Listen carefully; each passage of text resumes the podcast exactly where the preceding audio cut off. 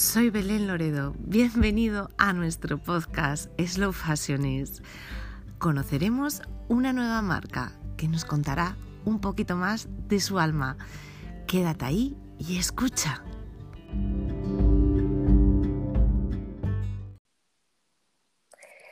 Hola, buenas, eh, buenos días, buenas tardes. No sé eh, en qué momento del día estés escuchando este podcast.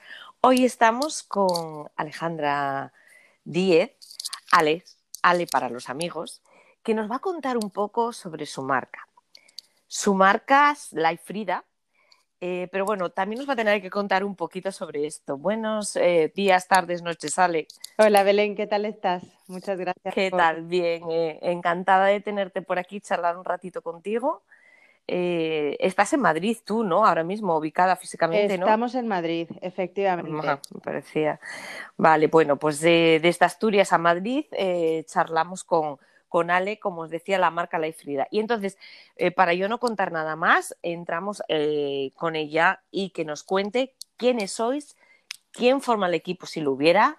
Cuéntanos un poco sobre La Frida o cómo, ¿Cómo se llama en estos momentos? Pues mira, Belén, yo no sé si voy a entrar eh, por el final, por el principio, por el medio, pero bueno, yo te voy contando las cosas y la gente poco a poco se, irá enterando de... El orden, no importa, tú decides cómo es. Eh, a ver, el equipo de momento soy yo sola, he montado la, marca yo sola hace un poco más de, bueno, un año, hago un año ahora.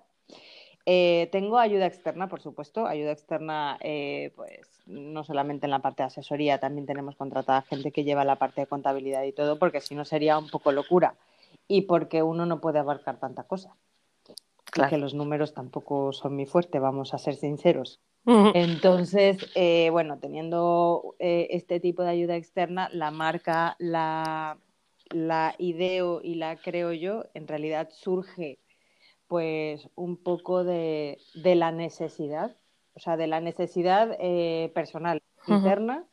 Mm, yo, yo tenía, yo estaba trabajando, estaba en la oficina, pues como muchísima gente, y que al final pues, pues te planteas las aspiraciones que puedes llegar a tener y, decides que a lo mejor tu camino no, no está donde estás en ese momento. Entonces dices, pues me tiro a la piscina y, y a ver un, cambio vital, ¿no? Ha sido eh, un nacimiento vital. Sí, ha sido, sí, totalmente, una, necesidad como interna, o sea, era, era tengo que hacer algo, ¿Qué? no sé, no sé el qué, pero algo, algo que me llene, algo que me haga crecer, algo que me dé que pensar, algo que, algo que pueda hacer yo y todo, ¿sabes? Entonces, eh, bueno, pues eh, para, no alargar, para no alargarme demasiado, no, no, no. Ah, e, e, eres libre. O sea, eh, lo bueno de, este, de esta historia eh, es que tenemos tiempo de sobra. Estamos aquí tomándonos un café, pues bueno, un café virtual, eh, y, y, lo que queremos conocer el alma de la marca. Y el alma solo se conoce charlando y extendiéndose. Pues a mí no, me encanta charlar y extenderme. Pues entonces lo entiendo perfectamente. o sea que tú dale. Pues te digo que al final era una necesidad interna. Entonces eh, me empecé a plantear opciones. Eh, yo, yo, soy mexicana. Yo, yo nací en México, llevo mm, desde que tenía 20, no voy a decir cuántos años tengo, pues has perdido todo el acento ya casi por el camino. Te queda un resquicio ahí cuando ya te sueltas a hablar. Sí, la gente mm. sabe que no soy de aquí, pero no sabe bien de dónde soy. Sí, pero el mexicano, el acento mexicano es muy marcado y sí que se te nota cuando ya hablas un ratito. Bueno, también la ventaja de saber que tu marca mm, tiene mucho que ver con México. Entonces ya uno ya, ya tiene pistas, ¿no? Y de vez en cuando se te escapa, se te va ese cantarín, sí, se te va ese tono, escapa, ¿verdad? Sí. Sí, sí. sí, Pero bueno, Precioso, por cierto. A mí me encanta. Y, a mí también. Mexicano. Mucho, mucho de menos. Pero bueno, llevo ya muchísimos años en, en, España y. Sí. ¿Cuántos años dices que llevas aquí ya? Pues voy entre 14 y 15 años. ¡Buf! Llevo pues muchos años. Sí, Entonces al final pues eh, estás como mezclada, ¿no? Estás como partida, pero nunca dejas de... Al final tu tierra es tu tierra. Estás enriquecida. O sea, eres una mexicana enriquecida. Sí, tal cual. Pues encantadas de, eh, o sea, encantada de tenerte por aquí y, que hayas sido aquí donde hayas iniciado este proyecto eh, de tu marca. Que mira, así sin quererlo, bueno, eh, nos hemos ido a la segunda pregunta porque era quiénes sois y ya me has contestado que eres tú, aunque obviamente tienes ayuda externa, porque ya sabemos, todos sabemos que lo que es lanzar una marca y esto, luego, luego las preguntas de más adelante van a venir a, charlar sobre esto, o sea, nos van a dejar, dar pie a charlar sobre esto, es muy complejo, o sea, hay muchas aristas y hay que ser la mujer orquesta o el hombre orquesta en, en esta acción. Y, decíamos, ¿cómo nace la marca? Nace de una, de una, experiencia vital, de una necesidad vital que tú tienes. Y, y, por qué naces? ¿Y por qué la Frida? Y luego ya me cuentas el cambio. ¿Por qué la Frida? Eh, pues ¿Era un honor a eh, México? ¿Era un honor a tu tierra? en principio sí, porque tenían, era, tienes que hacer algo todo está hecho, todo está hecho. Eh, tienes que hacer algo diferente. Bueno, las cosas mexicanas, o sea, yo, te estoy contando más o menos las ideas que me venían a la cabeza y cómo me las planteaba yo a mí misma. O sea, era un caos que decía, bueno, pues algo en, sí, algo en relación a México o algo en honor a México, pero al mismo tiempo algo que me guste a mí, que es, también el, el caminito de la moda.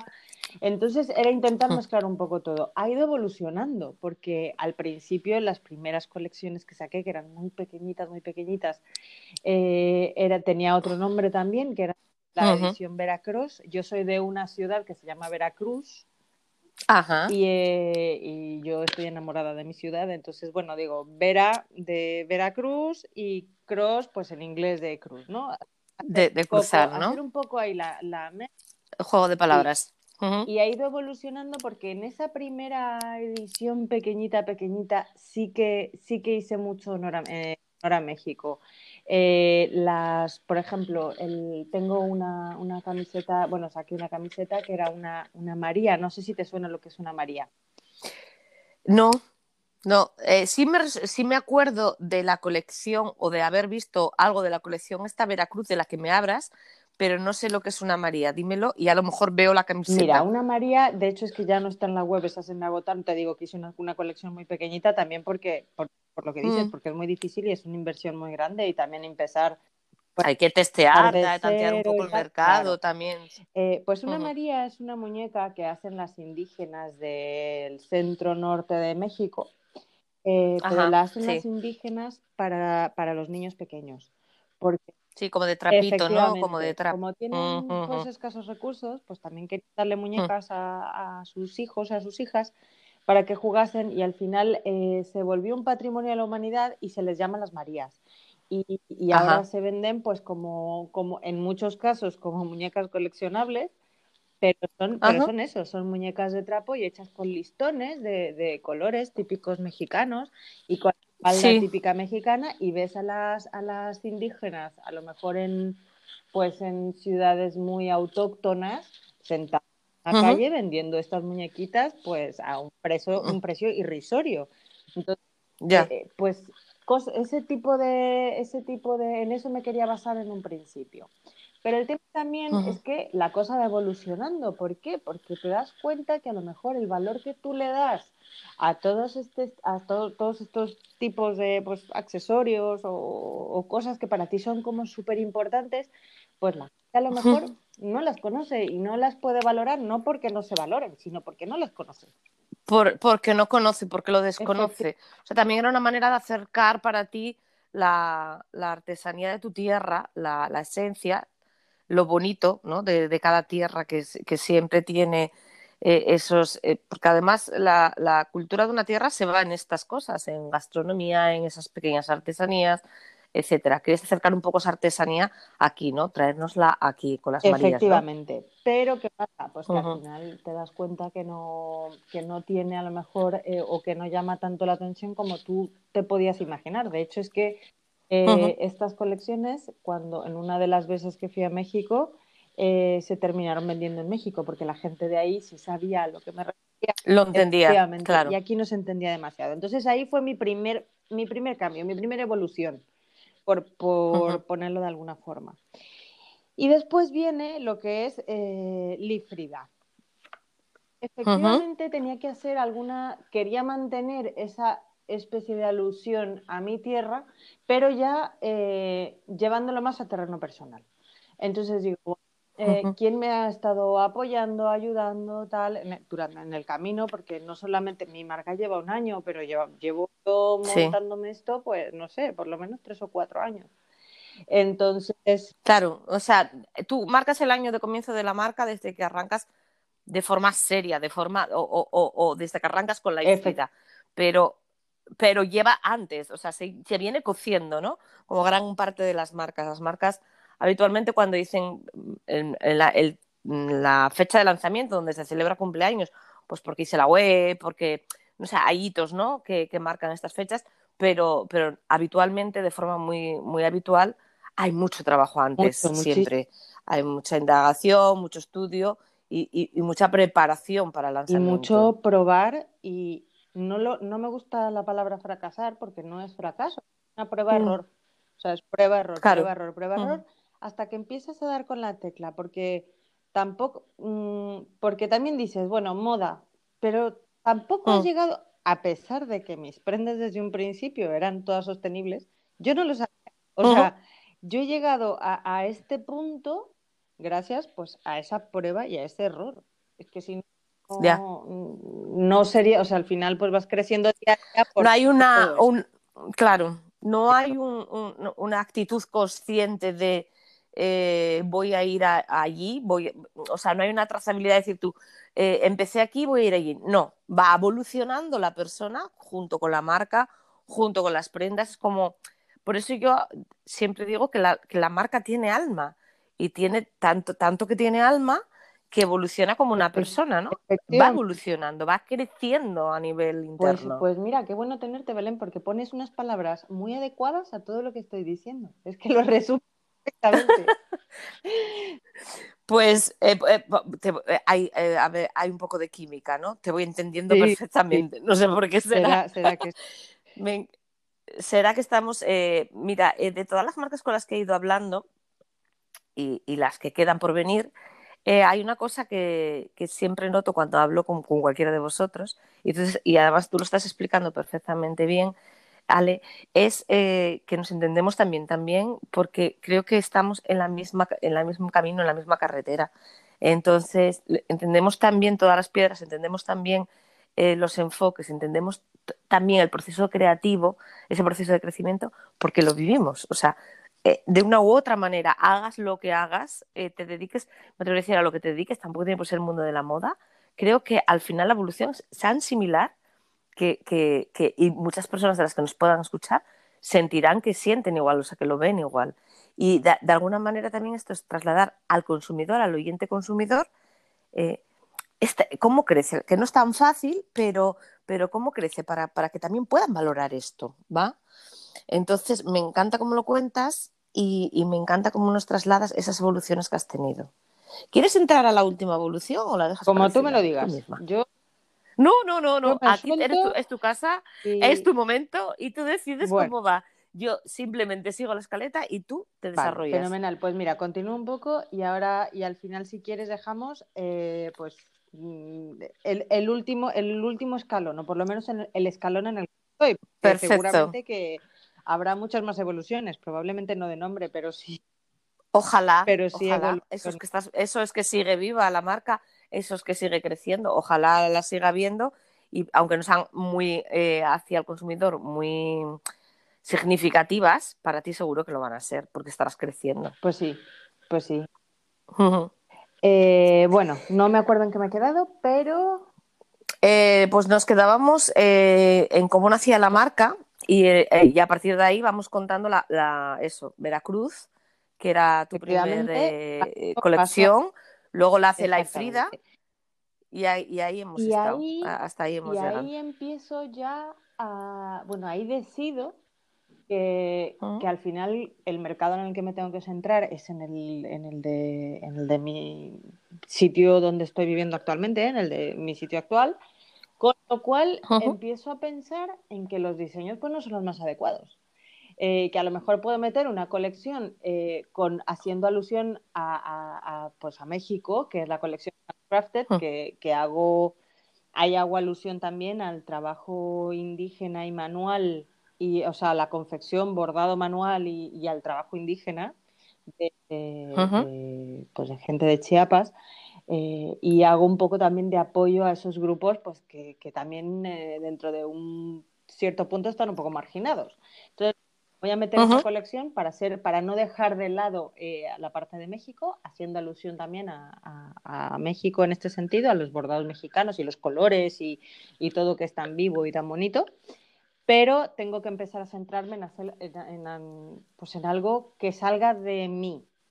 O sea, tengo que empezar a plasmar eh, si me voy a centrar también en el mercado español, tengo que empezar a entender cómo funciona, qué le gusta y qué quiere el mercado español. Quiere cosas exclusivas, quiere ah. diseños pues novedosos, no, no quiere a lo mejor eh, pues cosas que, que, le lleven a un sitio que no conoce, porque a lo mejor también no conoce México y dicen, ¿y yo por qué me voy a comprar una camiseta de una cosa que no conozco, no?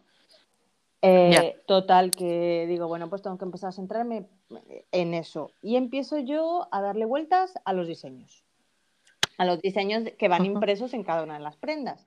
Pues esos diseños eh, los voy sacando de, pues eso, de basarme de que vi en una colección de una marca tal el muñeco, lo que sea, y empiezo a, hacer funcionar mi cabeza y entonces empiezo a hacer una transformación eh, de cómo me gustaría a mí ver ese diseño plasmado en una camiseta mía. Entonces hago todos los cambios de forma mental y después se plasman y, terminan pues en el diseño que, puedes ver mm, finalmente en, la página web. O sea, son diseños que creo y que ideo y que se me ocurren en un momento dado muy preciso de, la vida, por así decirlo.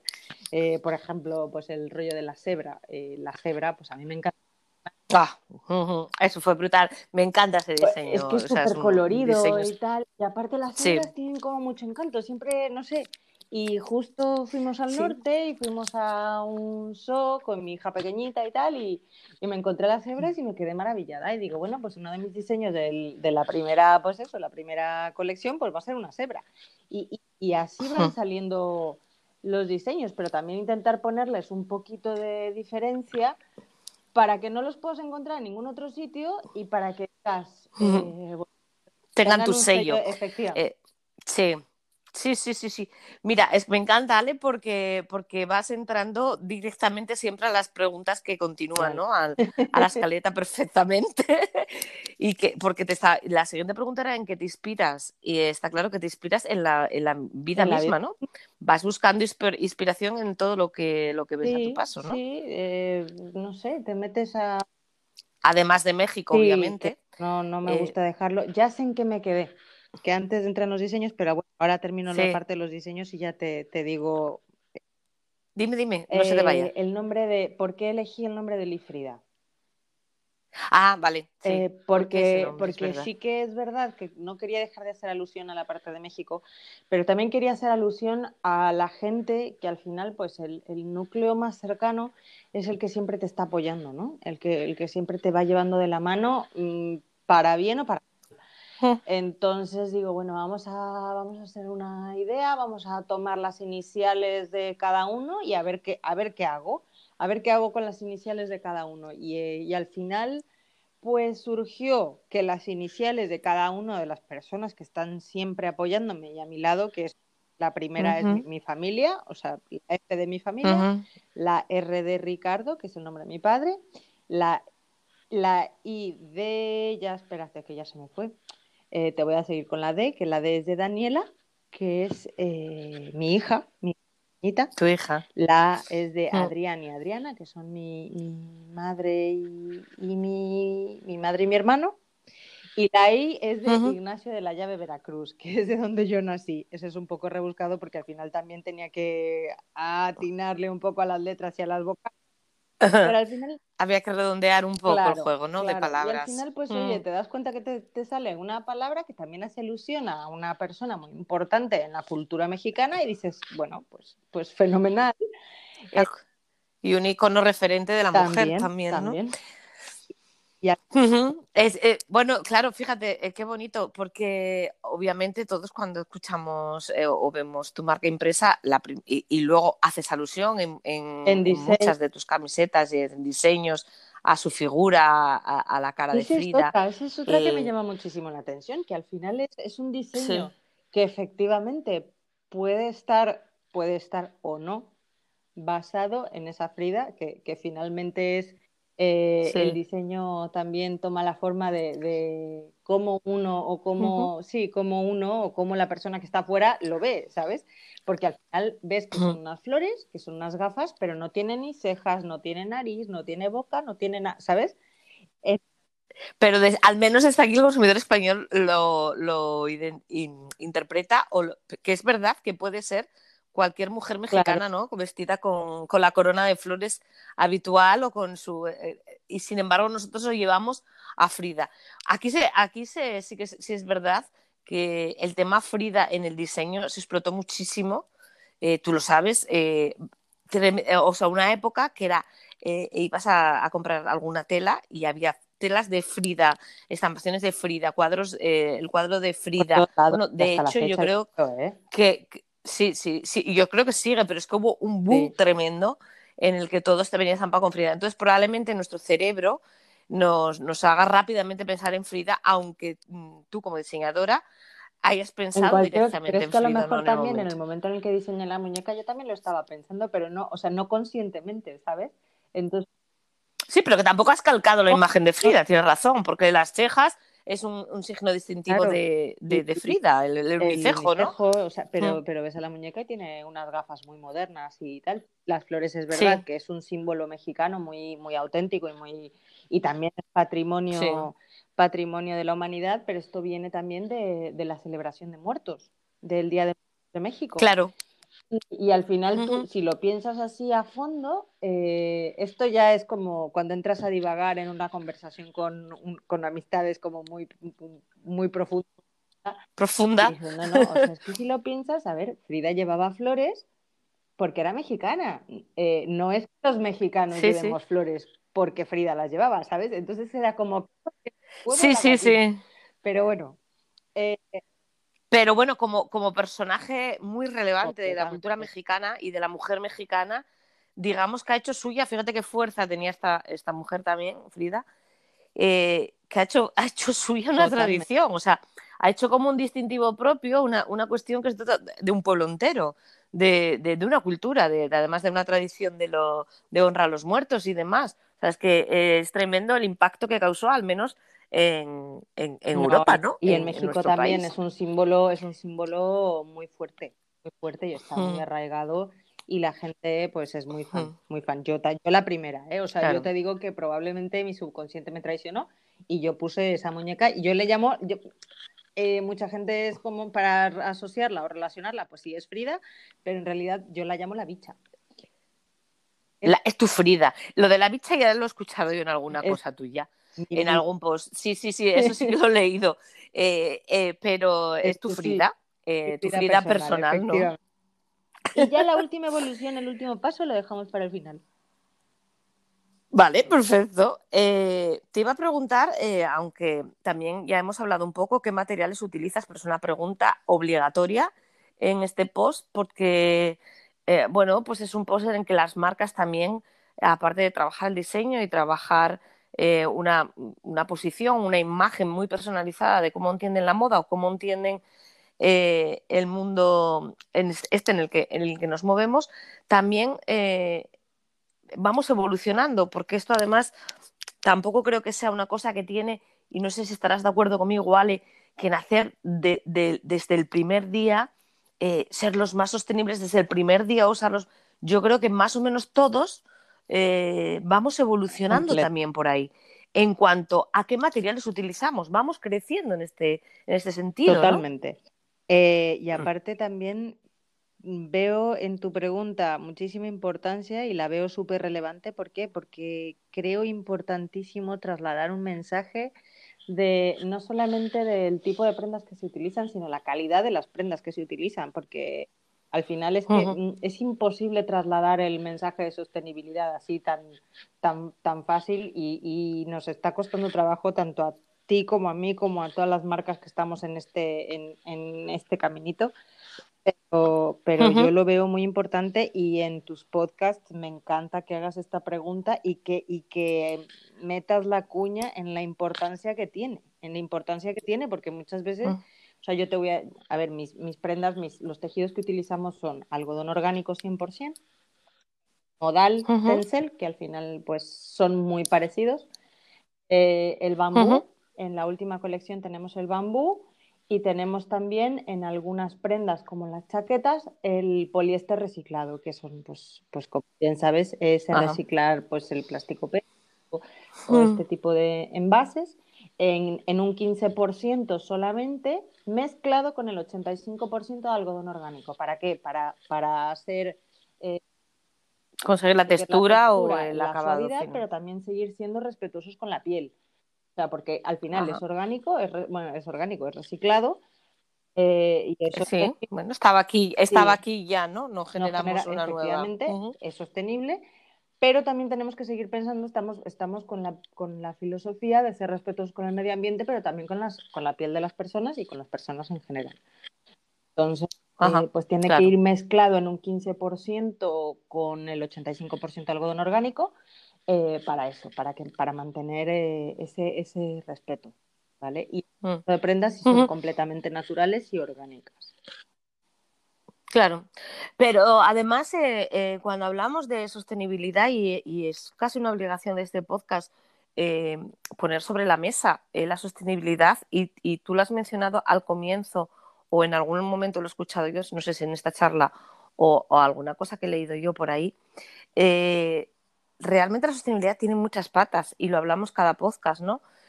Con cada persona aparte de esta ecológica de los materiales utilizados, está también la de los procesos de producción y también la labor social que tú hagas eh, con tus productos y la labor social em, que hagas, eh, o sea, ¿qué aportas a la sociedad? ¿Qué aportas al mundo? Eh, y esto también es tremendamente importante y es también un factor muy sostenible que a veces se olvida, porque bueno, ahora mismo quizás en esta batalla, en esta en esta guerra ¿no? sangrienta de a ver quién es el más sostenible del mundo mundial y, un poco de que todo el mundo, mm, creo que estamos maltrechando, mm, mm, o sea, machacando esta palabra tremendamente porque allá donde vayas y se escucha reiteradamente, yo soy sostenible, incluso de marcas superpotentes, eh, bueno, pues que hasta ahora no tenían esas trazabilidades, que ojalá sean reales y verdad, eh, pero nadie le escuchas de, de esa transparencia que sí que tienen las marcas pequeñas de dónde hago, cómo lo fabrico, mm, etcétera, etcétera, etcétera. O de dónde procede el producto que. Porque tenemos que interesarnos por si lo compramos, de dónde procede y cuál es ese proceso. Claro, y aparte de la importancia de las certificaciones, que parece una parece, parece sacado mejor del libro mm. de universidad. No.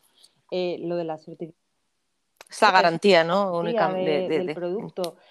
Y, por mucho que mm. me digas, oye, eh, una marca mm, grande, fast fashion, pero que quiere meter su línea eh, orgánica. Mm, es 100% algodón orgánico, vale. ¿Y qué certificados tienes? Eh, porque en las etiquetas en general vienen todas las certificaciones. De hecho, yo no, yo no dejo de decir quién es mi proveedor, precisamente porque en lugar de hacerme daño decir quién es mi proveedor, me ayuda, porque él es realmente el que tiene todas las certificaciones y está asociado a las eh, fundaciones eh, justas, o sea, para el comercio justo, para, para mantener pues, el, el, salario digno de las personas que trabajan en la cadena de producción.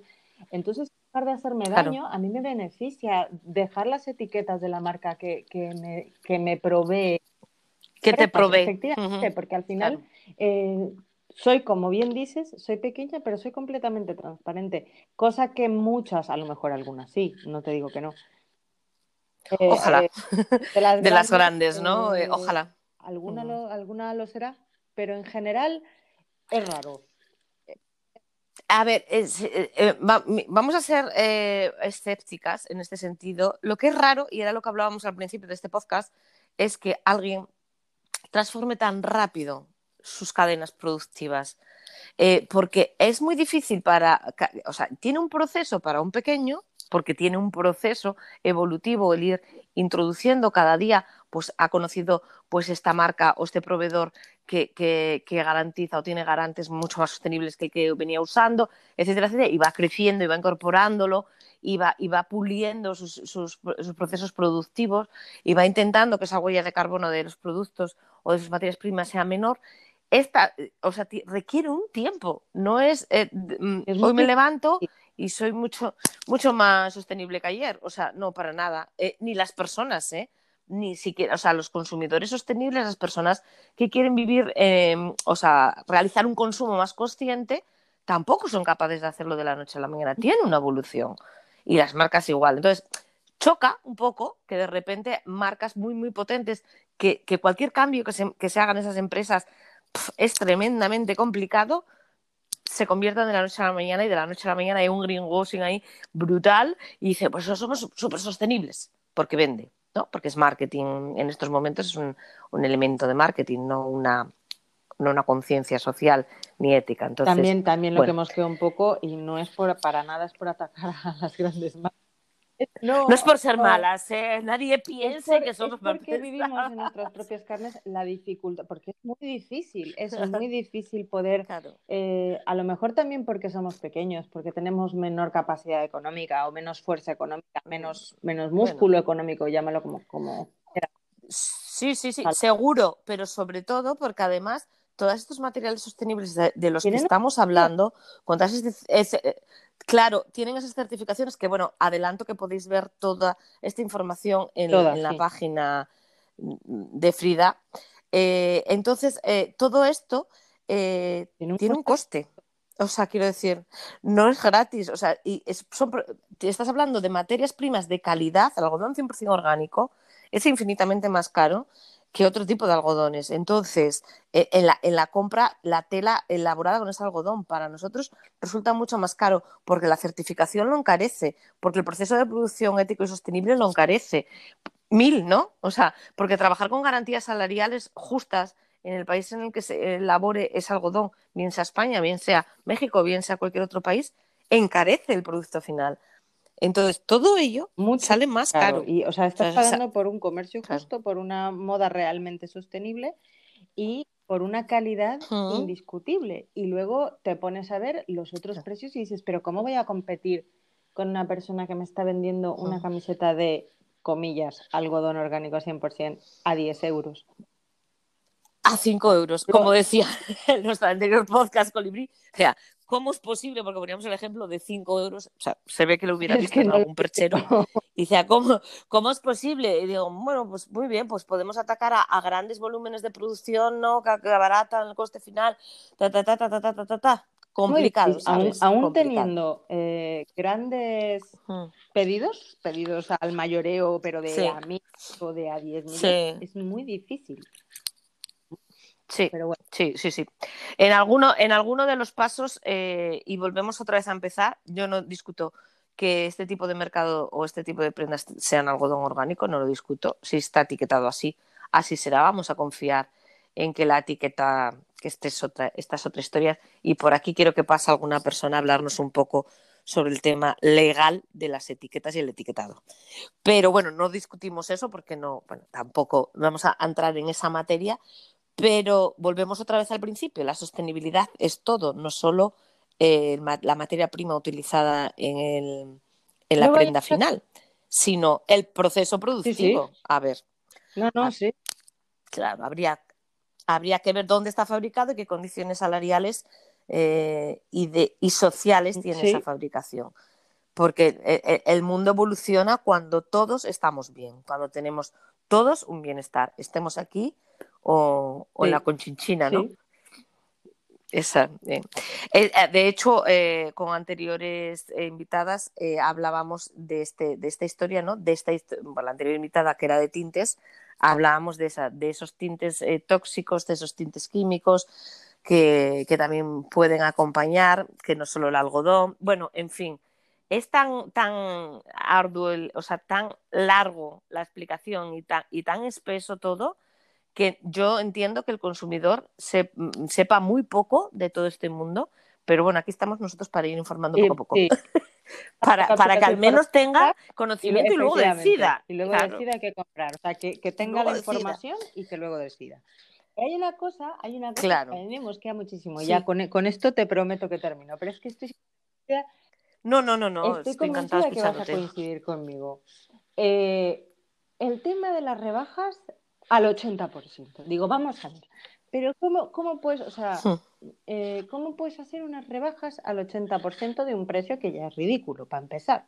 Eh, ¿Cómo puedes hacer rebajas al tal? Uno como marca sostenible, bueno, como marca, como marca pequeñita de moda sostenible y, y empezando, o sea, con unos, con unos inicios que son bastante duros para todos y que los costes pues, al final serán mayores precisamente por las pequeñas, porque no puedes hacer tiradas ni grandes ni, ni nada de nada, puedes reducir demasiados costes. Es muy difícil, o por lo menos creo que es muy difícil, y por lo que he visto en todas las marcas que conozco y que sigo en Instagram, que son maravillosas, todas, me encantan todas. Eh, prácticamente ninguna hace rebajas. ¿Por qué? Porque, porque está manteniendo precisamente sus premisas y su filosofía de moda justa, moda, mm, moda sostenible, moda tal. ¿Cómo pueden, cómo pueden estas, eh, esta gente que, que, ya de por sí tiene precios irrisorios eh, hacer unas rebajas tan, tan estupendísimas en la época de rebajas? Que digo, es que para mí no sé. Bueno, en la época de rebajas, en la de mid-season o, en la, o en la que sea, ¿no? Porque ahora las rebajas son permanentes. Estamos muy cerca del Black Friday y, y, a ver qué pasa este año. Es un Black Friday muy atípico, pero a ver qué pasa.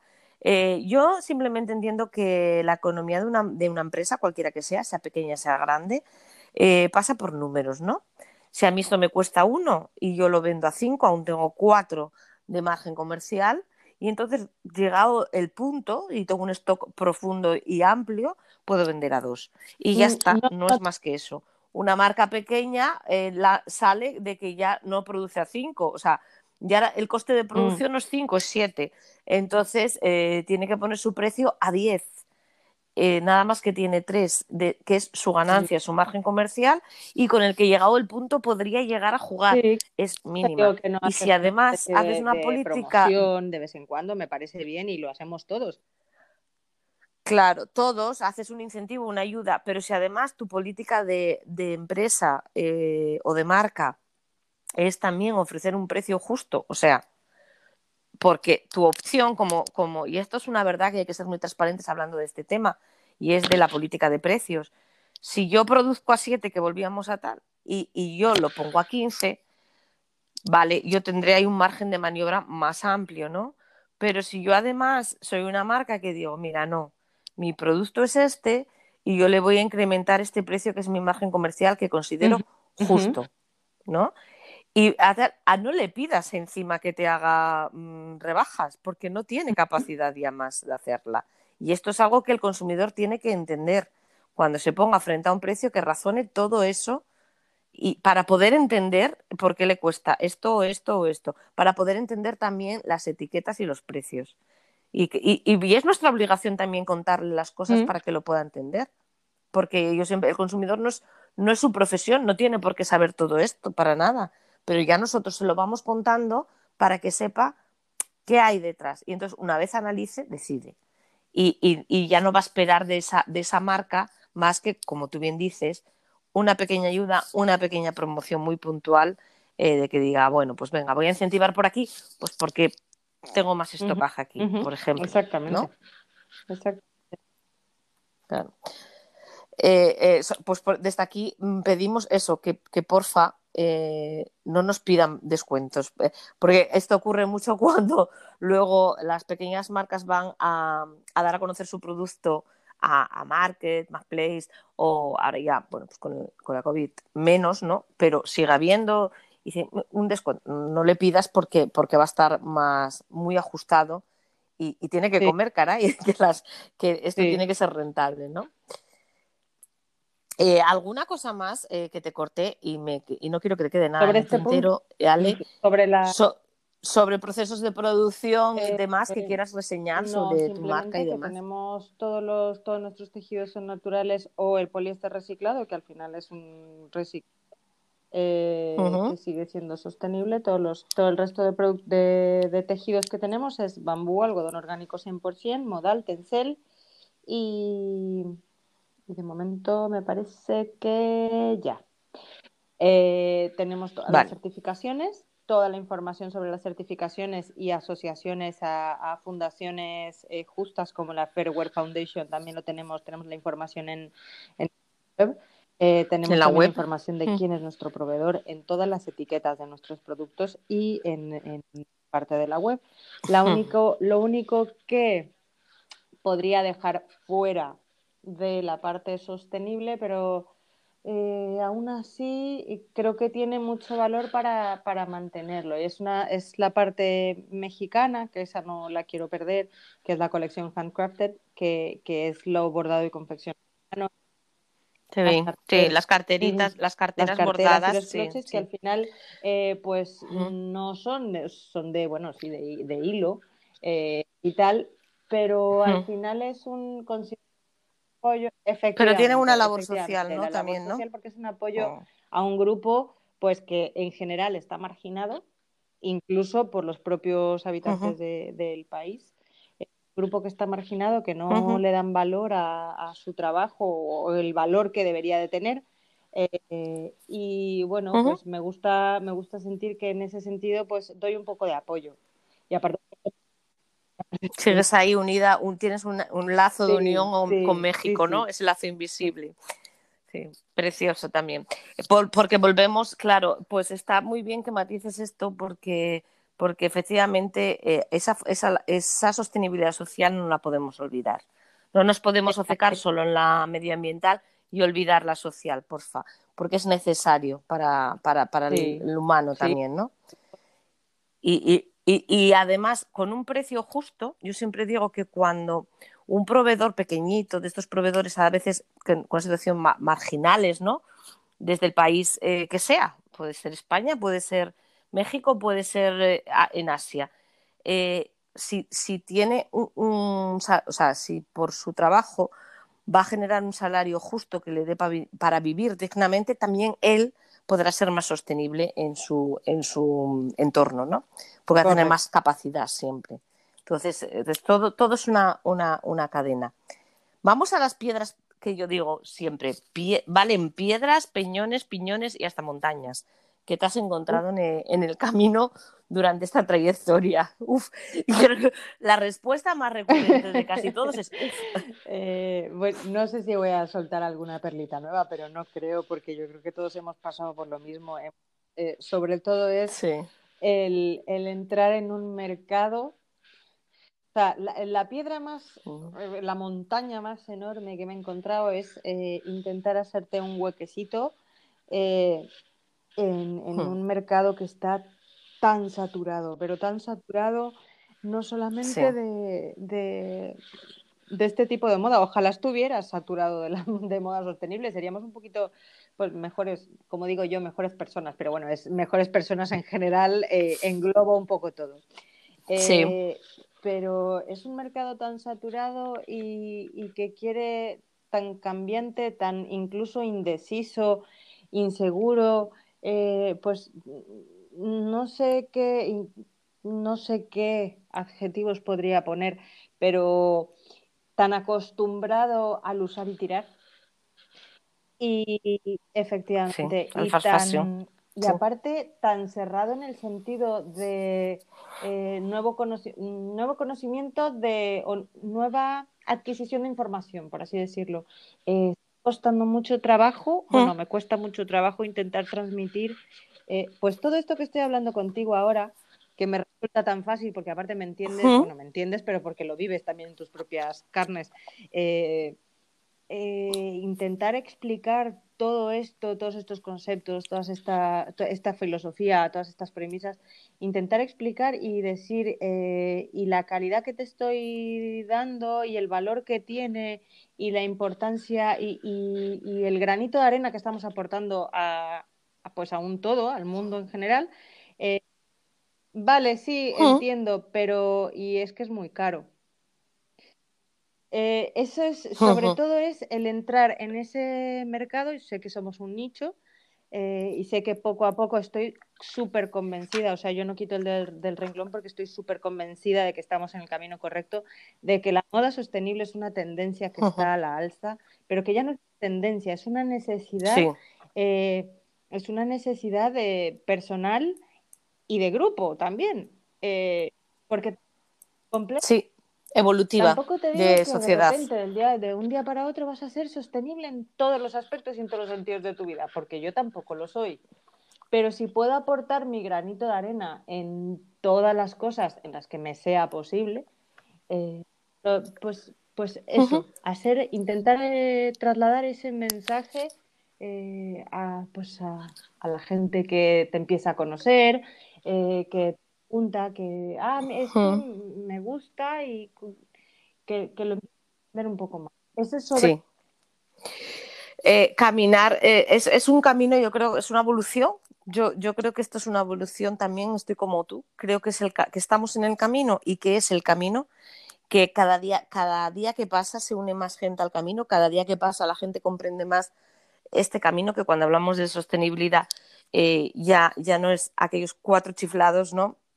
Que querían cambiar el mundo y estaban ante, que eran antiglobalización, porque todavía hace muy poco hablando con una, con una, con una persona que además era de un organismo institucional, mencionó algo así, ¿no? Unió eh, eh, sostenibilidad con antiglobalización y hizo ahí un, un, un, sarao que, que, que, yo me quedé así un poco perpleja porque digo yo, mm, no. Eh, probablemente algunas de las cosas de la globalización no vayan con la sostenibilidad, pero no es, no es como para sentarse y decir esto ¿no? tan rápidamente. Entonces, eh, porque además es que era una persona pública, o sea, un, político, ¿no? entonces, me quedé, dije yo, madre, qué, qué mal, ¿no? Eh, entonces, yo creo que estamos en el camino, que el camino es este, que, que evoluciona toda la sociedad eh, y ojalá no me equivoque nunca jamás, va evolucionando hacia ahí, porque por la cuenta que nos sigue eh, vayamos evolucionando hacia ahí y forcemos a lo mejor, porque a veces la gente piensa eh, que las grandes marcas que han, que han girado solas, no, las grandes marcas han girado porque el consumidor ha sido consciente y lo exige y lo pide.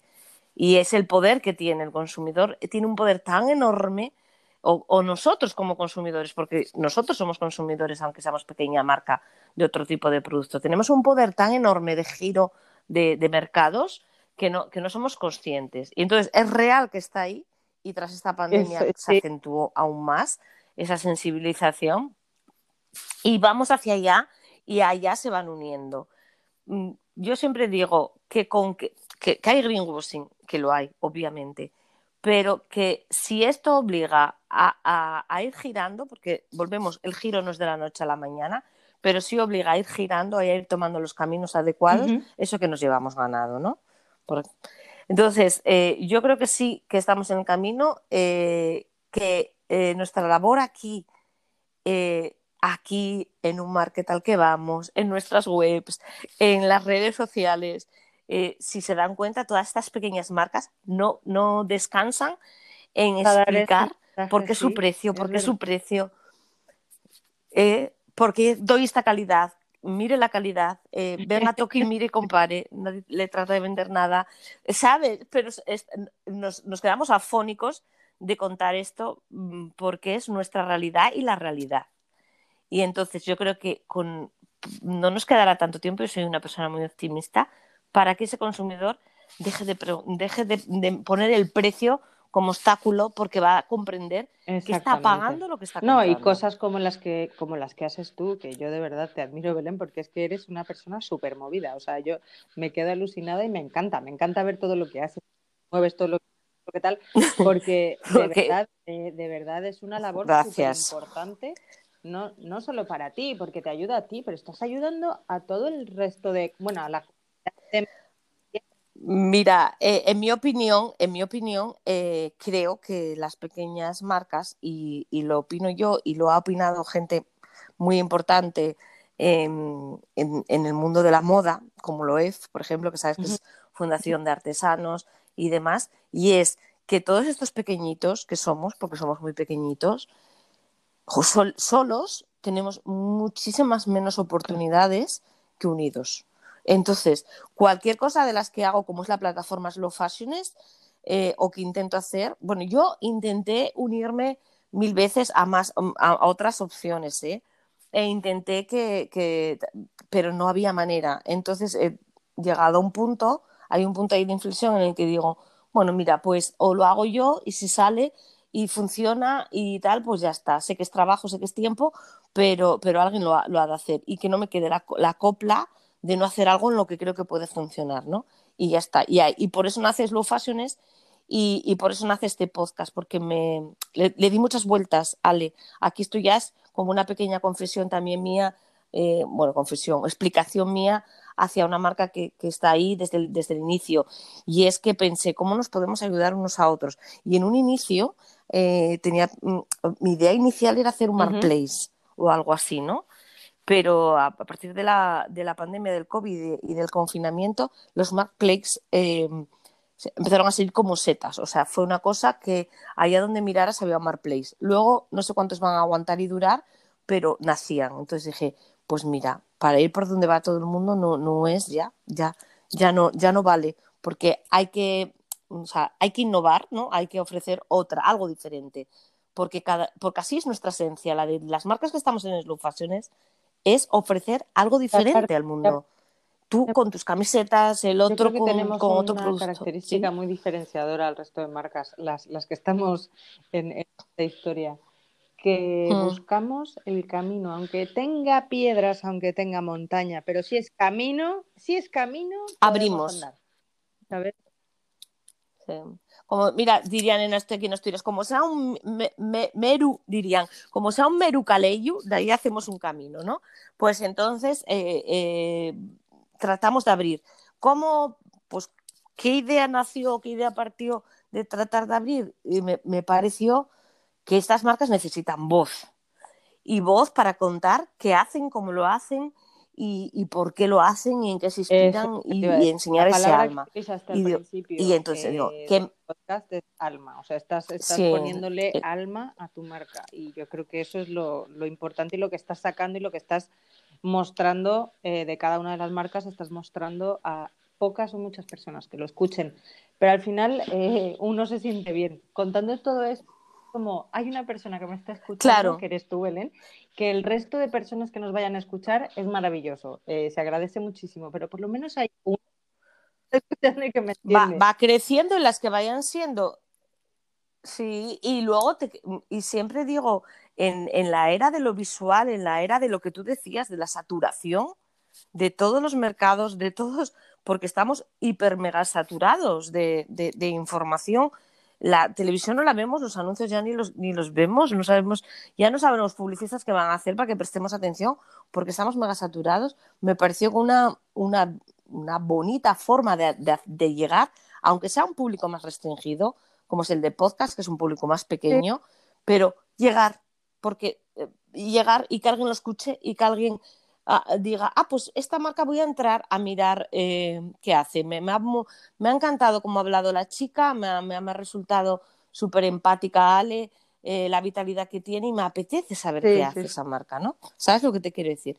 Y, y, y, y ha visto, la- por eso yo siempre digo, vamos a conocer una marca slow, vamos a ver su alma, porque todas, lo- os lo aseguro, yo no sé las grandes, pero la- estas marcas pequeñas con las que me voy encontrando y que ya son marcas amigas, la tienen. Y estoy tan feliz de conoceros a todos que para mí esto es, te lo digo de verdad, Ale, maravilloso. No tengo más que palabras de agradecimiento para que estéis por aquí, os pongáis al otro lado, no del micrófono, pero sí aseguro que del el teléfono, de auricular. Y, marcas, ¿eh? es precioso. Eh, y mira, vamos a Ya. Llevamos 54 minutos hablando.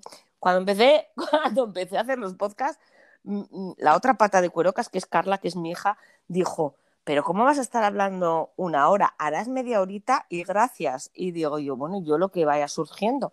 Calculo podcast de, de una hora. 54 minutos con voy, y no voy, hemos sí. acabado. Vamos para allá. Así Claro. que, pero estamos tan a gusto, por- pero por eso se llega a la hora y, y- y porque vamos a hacer eso, porque si no nos podíamos tirar aquí dos horas, Por- pero no pretendemos favor. dormir a nadie, ni muchísimo menos. ¿Cuál es el futuro a medio y a largo plazo de tu marca, de tu sueño? sueña ahora, piensa, ¿qué te gustaría? ¿A dónde te gustaría ir? Qué pregunta más difícil. Eh, madre. Sí lo es, sí. Eh, pues mira, no es tan fácil. Eh, te ah. puedo decir, lo, lo, que se me viene ahora mismo a la cabeza para responderte de la forma más honesta posible es ¿dónde voy a estar en el futuro? No lo sé. Lo que sí tengo claro es que no voy a quitar el dedo del renglón y que lo que quiero conseguir es que mi marca se dé a conocer por lo menos a nivel nacional, y, llegar a también dar a, darla a conocer, ¿por qué no darla a conocer en México? Tener eh, la amplitud y, el conocimiento, o sea, que la gente, el conocimiento de no solamente a nivel nacional, sino a nivel eh, mundial, pero bueno, localizándome eh, pues España en un, en un medio, en un futuro eh, ¿Dónde voy a estar realmente? No lo sé. ¿Qué es lo que quiero? Estar. Eso es lo que quiero. Qué bonito. Me ha encantado la frase. Yo no lo sé, no voy a quitar el dedo del renglón. Me ha encantado. Porque yo no voy a dejar de pelear, ¿no? yo voy a seguir peleando. de decirlo de otra forma es que me siento mal. Es que es, tienes que estar. ¿Te ha costado tanto? como para que ahora digas, eh, ¿te está costando más y es cuando vas a tirar la toalla? No, es cuando más tengo que coger la toalla, es cuando menos puedo. Bueno, decididamente eh, estáis hechos de otra pasta o estamos hechos de otra pasta, esto lo tengo yo súper claro. La tenacidad es una de, los, eh, de las características principales de cualquier emprendedor y, y si no la tienes, o sea, ya desde ya, en la pregunta que ya que hacíamos de qué consejos daríamos a alguien que empieza, eh, desde ya no empieces, o sea, como no tengas esa tenacidad, no empieces, déjalo, no, no, no, no, no tal, porque creo que es eh, la característica principal y con eso y todo alcanzarás o no alcanzarás tus sueños o el éxito. Pero mira, te voy a hacer una pregunta que no está en la escaleta, pero que yo creo, a mí me la han hecho y la analizo muchas veces aunque mañana todo esto se acabara, o sea, aunque mañana tu marca se volatilizara, ¿no? Completamente. ¿Ha merecido la pena? Completamente. Siempre. Es que, creo que el camino eh, es tan satisfactorio que independientemente de que se consiga, hablábamos antes de que no existe éxito y fracaso, yo creo que es, verdad lo que dices, no existe, porque dentro del fracaso hay un eh, éxito intrínseco porque, porque somos felices haciendo lo que hacemos también, ¿no? Aunque nos cueste eh, horas de sueño, aunque nos cueste tal, somos muy felices. Sí, sí, obviamente no es un camino fácil, pero somos tan felices en ellos que yo creo que casi todo el mundo, mira, esta pregunta creo que la voy a acabar incluyendo, es, ¿ha merecido la pena hasta ahora, aunque todo se acabara mañana? y todos creo que contamos que sí un placer estar charlando contigo, Ale. Me quedaría aquí dos horas. Quiero ¿eh? contarte una última cosa de un minuto. No, no, sí, la última pregunta es, ¿algo más que añadir? Porque sé que tienes, seguro ha quedado algo ahí. mi nombre, mi nombre, o sea, el, Cuéntanos. Pero eso lo cuento. ah, es verdad, se nos olvidaba. En lo, que necesites para eh, contarlo. Hemos tenido uno de un bache en el camino, un bache muy, muy importante, y ha sido eh, pues que la corporación Frida ha venido y me ha, me ha contactado y me, me, ha dicho que, oye, que, que no es que seamos iguales, para nada, pero que existe una similitud y como, porque yo estaba registrando mi marca en la, en la, en la de patentes y marcas y existe una similitud y tenemos que, hacer algo. Finalmente, ¿qué hemos, bueno, que decidí? Digo, bueno, pues al final no te puedes meter con una marca como Frida Corporation, por supuesto. Eh, no. Al final digo, bueno, vamos a mantener un poco la parte de Frida, pero dándole muchas vueltas, muchas vueltas, digo, quiero mantener el Frida, pero mm, ya no por el, por el nombre, sino por toda la asociación que tengo y todo lo que tengo metido en ello en, el, en el Frida, en, la palabra, bueno, en la fonética. Y al final, pues así de simple surgió el Frida, asociándolo también a de, Daniela a eh, Alejandro, que es mi próximo hijo, que estoy embarazada. Muchas gracias. ah, enhorabuena. también a eso y poder asociar la parte sostenible de mi negocio y todos los pilares en los que baso y toda la filosofía en la que, en la que tengo montada la empresa en el free, que es en la libertad, y en el live free, ¡Ah! en la libertad de, de, pues, pues eso, el mensaje libre de libertad y de, y de todo lo que conlleva ya me parece tan bonito que digo, bueno, pues al mm. final suena igual fonéticamente, la gente de Frida se ha quedado pues tranquila y a mí me ha molado muchísimo porque puedo asociar muchos mensajes de sostenibilidad con la parte de la libertad. Claro, qué bonito, me encanta, o sea, me ha encantado y me parece un broche de oro para cerrar esto. Eh, Frida, libre de todo, libre de tóxicos, libre de agresión medioambiental, libre de todo, ¿no? Qué bonito, de verdad, Ale, me encanta. Es que eso es lo que digo, al final en ese momento digo, es una piedra gigante que voy a hacer, me empecé a frustrar, digo, el estrés que hago, tal, no sé qué, digo, relájate, déjalo, eh, lo dejé pasar unos días y cuando de repente ves las cosas como de fuera, empiezas a decir, pues tampoco está tan mal y empiezas a darle vueltas y al final, el resultado final probablemente hasta me ayudó, o sea, hasta ayuda a asociar un mensaje de libertad a, toda mi, a toda mi marca, o sea, a todo mi... Es un rebranding que, que estamos trabajando y que tenemos que trabajar en él y que tenemos que empezar a lanzar, que eres la primera que, a la que le cuento toda esta historia. En primicia, en, los, en el eh, podcast de Slow Fashion. Bravo. pero es un trabajo que mola, que mola porque vas a trasladar al mundo un mensaje eh, que, que, va intrínseco en todas las prendas que vas a tener en tu marca. Claro, está perfecto. A, veces eh, las, piedras eh, o los obstáculos, cuando se salvan, como has hecho tú, eh, hacen crecer la marca brutalmente. Y yo creo que en el caso del nombre, este cambio, este obstáculo, va a hacer crecer tu marca brutalmente. Y así te lo deseo desde aquí, de verdad, de corazón, que Frida mm, llegue donde tú quieres ni más adelante ni más atrás, donde tú quieres, que tenga el reconocimiento que necesitas y mereces. Y, aquí en Slow Fashions, eh, esta, que te habla, y yo creo que muchas marcas amigas más, eh, espero que seamos capaces de generar esa comunidad, yo creo que ya se está formando, de apoyo, de sustento, y aunque sea para, para charlar ratos tan agradables como el que he estado contigo, y, charlar eso de nuestras El placer siempre Fue un placer tenerte aquí, Ale. Es una maravilla poder hablar contigo.